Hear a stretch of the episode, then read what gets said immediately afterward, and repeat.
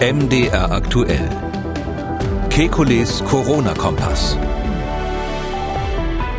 Raus aus der Krise, das ist eine große Sehnsucht. Rund sechs Wochen Lockdown liegen hinter uns. Daniel Unterberg aus Berlin hat uns eine lange Mail dazu geschrieben und meint, natürlich wird jeden Tag darüber nachgedacht, was wir heute und morgen und in einer Woche tun können und müssen, um das Virus zu bekämpfen. Aber die Frage muss doch unter einem deutlich weiteren Blick betrachtet werden. Und Herr Unterberg beschreibt dann im Detail unsere Lage. Ich fasse mal kurz zusammen. Bis zum Impfstoff wird es noch dauern. Der Lockdown hatte nicht den erhofften Effekt. Die Frage ist, wie nachhaltig nachhaltig Gesellschaft und Wirtschaft durch dieses künstliche Koma geschädigt werden. Am Ende steht dann seine Frage, wie so ein Corona-Regime aussehen müsste. Lockerungen aber wie, das ist der Schwerpunkt unserer Spezialsendung heute.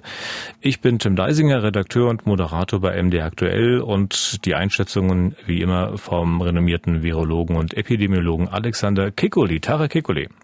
Hallo, Herr Deisinger. Um den Weg zur Normalität zu beschreiben, muss man sich ja scheinbar oder anscheinend entscheiden, lässt man gezielte äh, sogenannte Durchseuchung der Gesellschaft zu oder setzt man wieder auf Eindämmung, das sogenannte Containment. Und jetzt nochmal in Unterberg zitiert, der einzige Weg, unsere Wirtschaft und Europa durch diese Krise zu retten, ist die Rate der Neuinfektionen gerade so hoch zu halten, dass unsere Krankenhäuser nicht überlastet werden, Triage vermieden wird und so viel wie nur irgendwie möglich von dem, was man abstrakt Wirtschaft nennt, aufrechterhalten wird und sich die Bevölkerung langsam durchseucht. Herr Kekoli, wie schätzen Sie das ein? Oder ist diese Entscheidungsfrage Durchseuchung oder Eindämmung schon entschieden?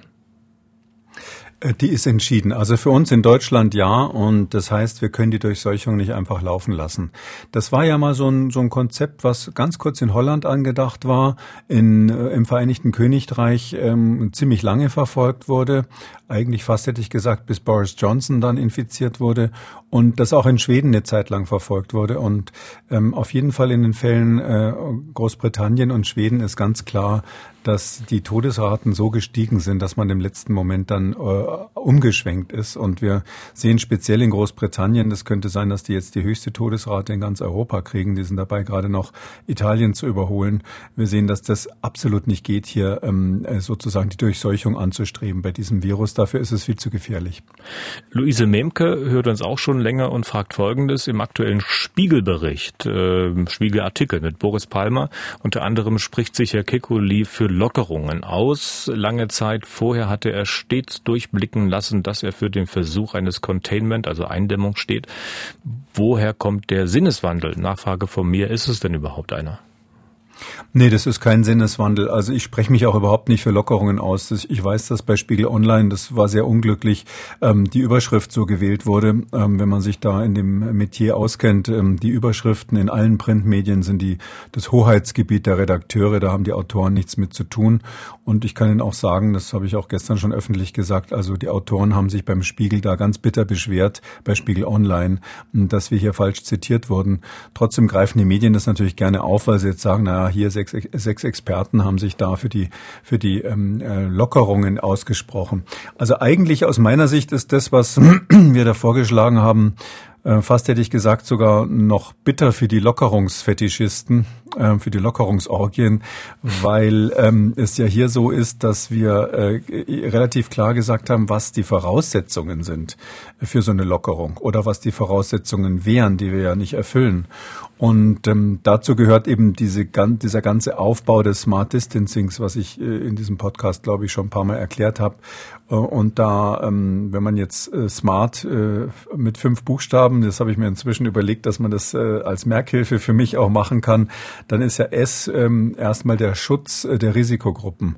Ähm, das ist ein ganz Riesenthema und das haben wir überhaupt nicht abgeschlossen. Ähm, äh, insbesondere die Älteren, in, in, die in Heimen leben, sind ja noch längst nicht vollständig geschützt und sicher geschützt geschützt. Das M haben wir abgehakt, das mit den Masken, aber erst seit ganz kurzem. Das ist jetzt immerhin so, dass die in der Öffentlichkeit ähm, halbwegs funktionieren und getragen werden, aber wir haben noch keine Konzepte, wie das am Arbeitsplatz ist. Es gibt viele Arbeitsplätze, wo die Menschen tatsächlich diese Masken noch gar nicht benutzen, obwohl sie auf engstem Raum zusammen sind. Und ich glaube, da muss man auch ähm, sich überlegen, wie man jetzt ohne die Arbeit natürlich zu beeinträchtigen im Einzelfall Sicherheitskonzepte hat ähm, äh, A würde für Aufklärung stehen und das ist das Thema, was wir äh, auch immer wieder mal besprochen haben, wir haben viel zu wenig Daten. Wir wissen gar nicht genau, wie die Menschen sich infizieren, ähm, wo eigentlich die Lücken sind in dem ganzen Lockdown-Konzept, wo die Gefahren lauern. Und da hat das Robert Koch Institut ja gerade gestern angekündigt, dass es jetzt die Datenerhebung neu und anders und besser machen will. Und wenn wir dann die Ergebnisse haben und wenn wir wirklich besser verstehen, wo eigentlich noch die Lücken in diesem Topf sind, der, der da immer noch tropft, dann können wir eigentlich einen Schritt weitergehen. Und R wäre dann die Reaktionszeit. Das ist das Thema öffentlicher Gesundheitsdienst, also ähm, die ganzen Gesundheitsämter, die müssen ja die einzelnen Fälle nachverfolgen. Und nur wenn wir in der Lage sind, praktisch jeden oder fast jeden neu auftretenden Fall in kürzester Zeit nachzuverfolgen und die Infektionsketten zu unterbrechen, nur dann funktioniert ja so ein Containment im weitesten Sinne. Und äh, T am Schluss steht für Testen. Das heißt also, wir müssen die Testkapazität äh, massiv hochfahren. Und diese fünf Punkte, die brauchen wir einfach sozusagen als Ersatz für den Lockdown. Das ist dann ein smart, äh, smarter, äh, wenn man so will, ein smartes ähm, Distancing und statt einem kompletten Lockdown. Und da sind aber die Voraussetzungen noch nicht gegeben. Und deshalb ist das, was wir da geschrieben haben im Spiegel, eigentlich hm. eine To-Do-Liste für die Politik, die man erfüllen müsste, bevor man ähm, jetzt lockert. Sie hatten die Altenheime angesprochen. Da schiebe ich eine Frage von Matthias Schierhorn ein. Herr Kickelde möchte die Maßnahmen möglicherweise lokal für junge Leute lockern, die ältere Bevölkerung hingegen schützen in den Altenheimen. Aber wie viele Leute über 70 leben nicht in Altenheimen? Wie sollten denn die geschützt werden? Vielleicht sollte man auch mal nebenbei zunächst erwähnen, äh, dass die Menschen in den Altenheimen natürlich nicht weggesperrt werden sollen. Also diesen Eindruck haben einige Hörer nee. und Hörer durchaus. Ne? Ja, ja, das ist natürlich immer schwierig. Also äh, man muss es andersrum sagen. Im Moment sind ja die, Alt, äh, die Alten in den Altenheimen weggesperrt. Also die Situation im Moment ist ja so, dass durch den Lockdown die Alten nicht besucht werden dürfen. Sie haben äh, selbst mit ihrem Pflegepersonal kaum Kontakt. Das ist zum Teil unterbunden. Ähm, sie haben mit der Außenwelt zum Teil nur über den Fernseher oder über irgendwelche iPads, Smartphones und ähnliches Kontakt. Und ähm, eben die Besucher dürfen nicht rein. Und trotz Trotzdem ist es so, dass das Schutzkonzept ähm, große Lücken hat, weil das Personal zum Beispiel äh, häufig unter ganz ärmlichen Bedingungen lebt. Ähm, äh, die Familien sind nicht geschützt und das Personal ist auch von der Ausbildung her nicht so gut ähm, ausgebildet, dass die jetzt wirklich da konsequent die Sicherheitsmaßnahmen einhalten können. Das Konzept, was ich ja vorgeschlagen habe, ist genau die, die Befreiung, wenn man so will, der Alten, nämlich dass man ihnen die Möglichkeit gibt, durch ähm, Hightech-Schutzausrüstung, äh, eben solche FFP masken wie sie auch im Krankenhaus sind, tatsächlich wieder rauszugehen und dass man dort eben kluge, smarte Distanzierungskonzepte hat, die eben besser sind als so eine totale, totale Abschluss. Und ich vermute ich habe da, ich habe da mal an der Stelle ähm, tatsächlich gesagt, man muss die Alten, äh, man muss die Alten vor dem Virus schützen in dem Altenheim, äh, so wie in Fort Knox.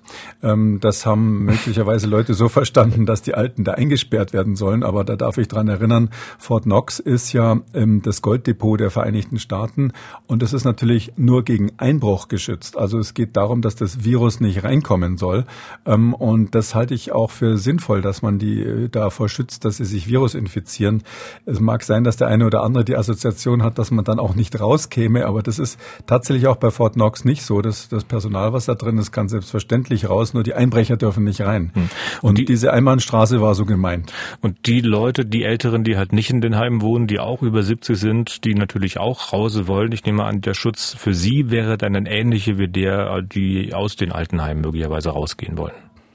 Ja, es ist eben so, wenn Menschen äh, in ihrer Wohnung wohnen ähm, und jetzt im Moment eingesperrt sind und durch den Lockdown gar nicht raus können, dann ist das ja für die auch eine ganz fürchterliche Situation.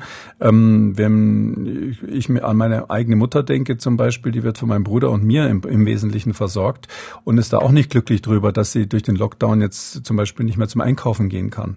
Und die äh, Situation ist natürlich die, wenn man denen jetzt die Möglichkeit gibt, indem sie richtige FFP2-Masken haben, indem sie gezeigt bekommen, wie sie sich schützen können, dann alleine rauszugehen und wieder mehr Autonomie zu haben, dann ist das eigentlich, sage ich mal, eher eine Befreiung aus diesem, aus diesem Gefängnis, hätte ich fast gesagt, als, als sie einzusperren.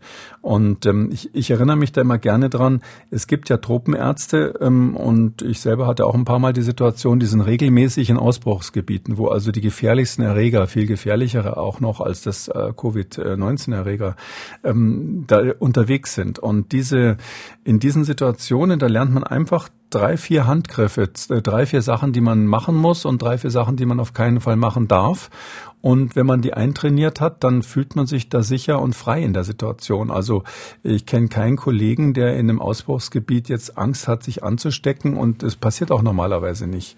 Und äh, diese Erfahrung, die das, die das eigentlich bedeutet, wenn man eine Vorstellung davon hat, wie man sich vor so einem Erreger schützt, was, welche Kleinigkeiten man machen muss, was da notwendig ist, ich glaube, das ist etwas, was wir brauchen auch für die Risikogruppen. Und wir schützen sie natürlich auch ganz extrem, indem wir die Möglichkeit schaffen, dass sich jeder testen kann, weil dann diejenigen, die mal ihre Oma besuchen wollen, eben einfach an dem hm. Tag morgens einen Schnelltest machen.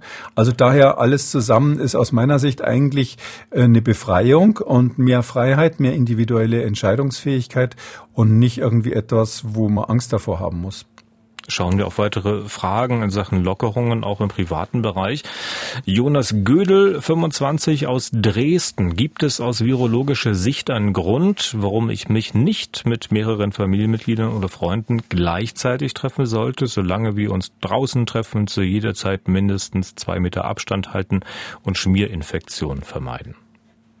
Nee, da gibt's überhaupt keinen Grund. Das kann man jederzeit machen und ähm, äh, das ist jetzt einfach nur, wahrscheinlich soll die Ans so eine Anspielung sein auf die auf die Gesetzeslage, die ja da sagt, dass da ähm, bestimmte Gruppenbildungen verboten sind. Aus meiner Sicht hat das keine virologischen Gründe, sondern einfach von den Ordnungskräften her. Das ist dann wahnsinnig schwer zu überwachen, wenn, wenn man äh, so Riesengruppen hat und die aber sagen, wir halten alle zwei Meter Abstand im Freien.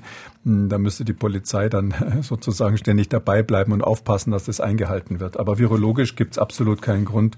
Äh, ich glaube sowieso, dass die Infektionsgefahr im Freien und über Schmierinfektion im Freien überschätzt wird. Mhm. Weiter bei Stichwort Familien. Viele Großeltern leiden ja sehr darunter, dass sie gerade keinen Kontakt äh, mit ihren Enkeln haben sollen. Stellvertretend für viele vielleicht hier die Frage von Elisabeth Hanfland. Zitat, es geht um den Kontakt zu unseren Enkeln, fünf und drei Jahre alt. Unsere alleinerziehende Tochter arbeitet in der Pressestelle einer systemrelevanten Einrichtung, daher sind ihre Kinder in der Notbetreuung ihrer Kita. Wir selbst sind 69 Jahre alt, haben kein Übergewicht, keinen Bluthochdruck und sind Nichtraucher. Können wir es riskieren, den Kontakt zu unseren Enkeln wieder normal zu gestalten? Wir denken an Treffen draußen, nicht in der Wohnung. Naja, also ähm, mit äh, den Enkeln wird man wahrscheinlich draußen dann schon auch körperlichen Kontakt haben. Und da gibt's jetzt zwei Ebenen, auf denen man das beantworten muss. Das eine ist, äh, dass wir ja immer noch in der Situation sind, wo wir das offizielle äh, rechtliche Kontaktverbot haben. Darum ist die, äh, stellt sich die Frage nicht, weil das wäre verboten, das zu machen, schlicht und ergreifend. Ähm, rein virologisch ist es natürlich so, ähm, jema, nicht alle, die irgendwie 69 sind, sind automatisch Hochrisikopersonen. Ich glaube, die Frage stellt ein bisschen darauf auch ab, ähm, sondern ein Risiko haben die Menschen, die jetzt wirklich Vorerkrankungen haben, und zwar auch nicht alle, sondern ganz bestimmte schwere Vorerkrankungen. Wenn jetzt jemand 69 ist und äh, wirklich keine Vorerkrankungen hat und fit ist, dann könnte der individuell sagen, ja, dieses Risiko gehe ich ein. Ähm, wenn natürlich Kinder in der Notbetreuung sind, muss man auch sagen, ist die Gefahr, dass sie sich dort von einem anderen Kind was holen, schon relativ hoch. Äh, und ich würde mir vorstellen, wenn wir jetzt vielleicht nicht jetzt, jetzt haben wir ja die Gesetzeslage, dass das verboten ist, aber wenn wir vielleicht in einigen Wochen so weit sind, dass eben die Neuerkrankungen wirklich unter Kontrolle sind in Deutschland, dass man dann solche Sachen tatsächlich wieder riskieren kann, auf, auf individueller persönlicher Entscheidung natürlich. Hm. Kommen wir mal weg von dem privaten Bereich. Günter Lehmann hat uns angerufen. Er ist Physiotherapeut und seine Frau medizinische Fußpflegerin. Die Hygieneregeln sind ihnen sehr wichtig wichtig. Er beschreibt mal, wie Sie die Fußpflege jetzt wieder möglich machen. Wir haben ein äh, spezielles Gestell mit einer Plexiglasscheibe gebaut, damit zwischen dem Behandler, in dem Fall meiner Frau, und dem des Patienten eine Schutzscheibe ist und so eine Tröpfcheninfektion vermieden werden kann. Natürlich wird zusätzlich mit einer äh, Maske gearbeitet. Mir sind diese unendlich langen Diskussionen um die äh, Masken, und zwar die Nasen-Mund-Schutzmasken, wirklich zuwider. Und ich kann es nicht verstehen, dass immer wieder noch daran gezweifelt wird, wenn ein Patient im Rahmen der Fußpflege behandelt wird, kann man nachher sehen, wie viel Tröpfchen auf dieser Scheibe zu verzeichnen sind und äh, wie viel feuchte Aussprache doch die Menschen besitzen. Und wenn dann ein äh, Präsident der Ärztekammer und sogar noch des Weltärzteverbandes Montgomery sowas anzweifelt, ist mir unverständlich. Ist das nicht ein Beweis dafür, eine solche Scheibe und eine solche Tröpfcheninfektion, dass ein Mund-Nasenschutz auch von daher absolut wichtig ist? Tja, wäre der nächste Beweis für Herrn Montgomery. Wir haben ihn, glaube ich, in dieser Woche schon eingeliefert. Ne? Ja, also es gibt ganz viele Studien. Ich, ich gucke die schon gar nicht mehr an, weil die ersten zehn habe ich noch gründlich gelesen. Inzwischen ist es so, das wird immer wieder bestätigt, äh, dass diese Masken was bringen, ähm, vor allem für den Schutz der anderen, eben aber auch für den Schutz von einem selber bis zum gewissen Grad. Und es ist so, dass man das mit so einer Plexiglasscheibe zeigen kann. Da gibt's ja ganz tolle Experimente auch mit ähm, so Schlieren-Experimenten, wo man dann richtig im Nebel sieht, also in so einem Spezial-Laserlichtdarstellung wirklich sieht, wie die Tröpfchen fliegen beim Sprechen und beim Singen und alles Mögliche. Da haben wir ja schon ein paar Mal drüber gesprochen. Ähm, ja, wenn man da Lust hat auf einen Schulversuch, ich denke jetzt so ein bisschen dran, man muss den Kindern in der Schule das ja auch beibringen und ein bisschen erklären und da wird wahrscheinlich nicht jeder eine Schlierenkammer haben. Ähm, da wäre vielleicht das ein ganz ganz gute Versuchsanordnung für den, für den Biologieunterricht, hm. also eine Plexiglasscheibe hinzumachen. Es steht ja auch an, dass die Bibliotheken wieder öffnen. Katrin Hecht fragt, neben den Hygieneregeln vor Ort stellt sich für den Mitarbeiter und Mitarbeiterin die Frage nach dem Umgang mit den zurückgegebenen Medien. Bücher, Hörbücher, Filme haben ja glatte Flächen, auf denen sich das Virus ein paar Tage erhalten kann. Wie können die Mitarbeiter hier geschützt werden? Bücher drei Tage in Quarantäne, Handschuhe für Mitarbeiter, was empfehlen Sie? Also wenn es jetzt wirklich Sachen sind, die eine glatte Oberfläche haben, die durch viele Hände gegangen sind, also so ähnlich wie Münzen oder ähnliches, ähm, da gibt es zwei Möglichkeiten. Entweder tatsächlich, man, man sorgt dafür, dass das nicht gleich wieder rausgegeben wird. Das stelle ich mir aber logistisch ein bisschen schwierig vor. Ähm, oder da würde ich dann tatsächlich dazu übergehen, sowas wie eine, ich stelle mir das jetzt vor, wie so eine CD oder eine DVD oder sowas ähnliches, das dann wirklich ähm, abzu, äh, kurz abzuwischen mit 70-prozentigem Alkohol, bevor man es ins Regal zurückstellt. Josef Steiner von der Musikschule Prien am Chiemsee hat uns geschrieben. Ich zitiere, ich unterrichte Saxophon und Klarinette an einer Musikschule. Es wird bei uns natürlich auch fieberhaft überlegt, wie und wann wir wieder öffnen können. Meine Frage, wie schätzen Sie die potenzielle Ansteckungsgefahr während eines 30-minütigen Einzelunterrichts mit korrektem Sicherheitsabstand in einem circa 10 bis 15 Quadratmeter großen Raum ein? Und dabei ist zu beachten, schreibt er, dass beim Spielen von Blasinstrumenten wie Flöte, Klarinette, Saxophon die Luft das Instrument durch die offenen Grifflöcher mit relativ hoher Geschwindigkeit verlässt. Reicht da also Sicherheitsabstand oder Schutzbrille braucht er, FFP2-Maske? Was meinen Sie? Naja, ich würde da sogar noch eins drauflegen, da ich selber mal versucht habe, in so, aus einem Saxophon vernünftige Töne rauszubekommen. Habe ich auch gelernt, dass das ein Holzblasinstrument ist, glaube ich, weil da irgendwie so ein Holzplätzchen mit drin ist. Da da ist also, wenn man das dann hinterher wieder auseinanderbaut nach dem Spielen, dermaßen viel Speichel drinnen in so einem Gerät, dass man sich da schon ungefähr eine Vorstellung davon hat, was da wohl durchgeblasen wird, während man vorher gespielt hat. Deshalb würde ich sagen, also so ein äh, Instrument zu spielen, wo man auch sehr viel Puste für braucht, ist auf jeden Fall ein Risiko. Da würde ich jetzt auf Verdacht, ohne dass es irgendwelche Studien natürlich gibt, davon ausgehen, dass da sich Aerosole bilden können. Also echt schwebende, schwebende Nebel von ähm, möglicherweise dann infektiösem Material. Also so ein Saxophon-Duo oder ein Saxophonunterricht würde ich nur mit jemandem machen, äh, wo ich weiß, dass der im Moment kein Virus ausscheidet. Auch wieder ein Grund, wo so ein Test ganz gut wäre, weil man mit dem Schnelltest das natürlich kurz vorher feststellen könnte. Dann haben wir eine Frage in Sachen Psychotherapie. Sandra Spreen, Bergisch Gladbach, äh, hat eine solche Praxis für Psychotherapie und schreibt Folgendes. Ich würde mich sehr über eine wissenschaftliche Einschätzung zur Frage der Übertragung durch die Atemluft im therapeutischen Rahmen äh, ihrerseits freuen. In einer Psychotherapie sind ja zwei Personen für eine knappe Stunde in einem geschlossenen Raum. Es wird ununterbrochen gesprochen dann oft geweint. Das Arbeiten mit einem Mundschutz ist aus psychotherapeutischer Sicht nicht sinnvoll. Also diskutiert man über Alternativen. Mhm. Welche sind aus Ihrer Sicht ratsam? Hm, oh wei, da habe ich jetzt keine richtig gute Idee, weil wenn man in einem kleinen geschlossenen Raum zusammen ist und beide sprechen eine Stunde lang Und selbst wenn man da ähm, zwei Meter auseinander ist, was vielleicht für die psychotherapeutische Situation auch nicht so günstig ist, da ähm, würde ich jetzt eine Infektion nicht ausschließen können. Also da würde ich jetzt, ähm, muss man sich entweder entscheiden, dass man sagt, jawohl, ich gehe dieses Risiko ein, als Therapeut zum Beispiel, weil ich sage, ähm, ich bin jung und die Wahrscheinlichkeit, dass da was Schlimmes passiert, wenn ich mich infiziere, ist nicht sehr hoch. Ich habe auch in meinem Umfeld niemanden, der zur Risikogruppe gehört. Oder man sagt, dieses Risiko will ich nicht eingeben, gehen dann, dann ist wirklich nur der, der Mundschutz, ähm, geht nur der Mundschutz und zwar am besten für beide. Also das ist mir schon klar, dass das in der therapeutischen Situation nicht so gut ist, aber es gab ja auch die klassischen Therapeuten, so, so als man das noch zu, zu Sigmund Freuds Zeiten gemacht hat, da lag man ja bekanntlich der eine auf, dem, auf der Couch oder auf, dem, auf so einer Liege und der andere hat gesprochen und häufig hatte der zu Therapierende dabei die Augen zu.